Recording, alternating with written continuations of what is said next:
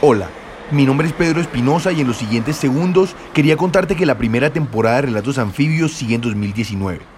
El año pasado escuchamos las primeras dos historias. En la primera nos vamos a los Montes de María a hablar con los familiares de las víctimas de la masacre de los Guaymaros y el Tapón.